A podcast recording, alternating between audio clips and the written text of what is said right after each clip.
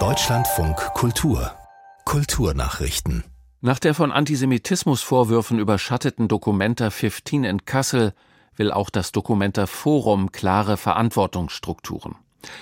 Der Verein schließe sich den Forderungen eines Expertengremiums an, hieß es in einer Mitteilung.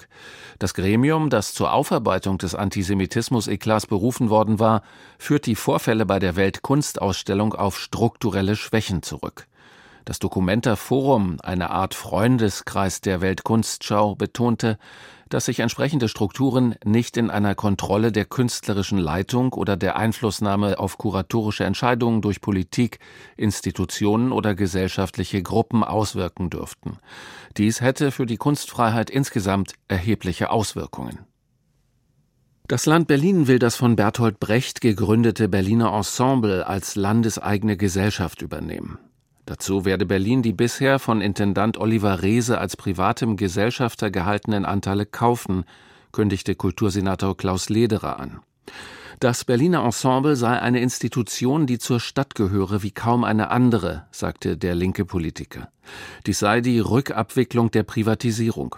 Das traditionsreiche Theater am Schiffbauer Damm im Stadtteil Mitte war 1892 eröffnet und in den 50er Jahren von Bertolt Brecht übernommen worden. Nach dem Fall der Mauer wurde das DDR-Staatstheater in ein privatrechtliches Unternehmen umgewandelt. Eine Frau, die als Klägerin in dem jüngsten Strafprozess gegen den früheren Filmproduzenten Harvey Weinstein aufgetreten war, hat nun eine Zivilklage eingereicht. Nach Berichten mehrerer US-Medien wirft ihm das Model darin sexuelle Nötigung und emotionale Bedrängnis vor.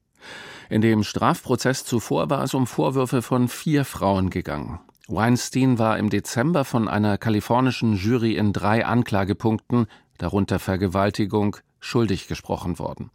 Diese betrafen ein anonym gebliebenes Model, das im Zeugenstand erklärt hatte, im Februar 2013 bei einem Filmfestival in einem Hotelzimmer vergewaltigt worden zu sein. Diese Frau fordert nun mit ihrer Zivilklage Schadenersatz. Auf den US-Schauspieler Alec Baldwin kommt nach dem tödlichen Schuss auf die Kamerafrau Helena Hutchins bei einem Western-Filmdreh eine weitere Klage zu.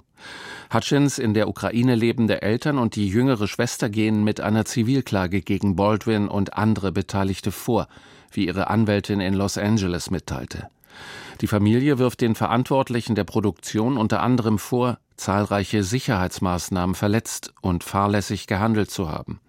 Hutchins war im Oktober 2021 bei den Dreharbeiten zu dem Western Rust auf einer Filmranch durch einen Schuss tödlich verletzt worden.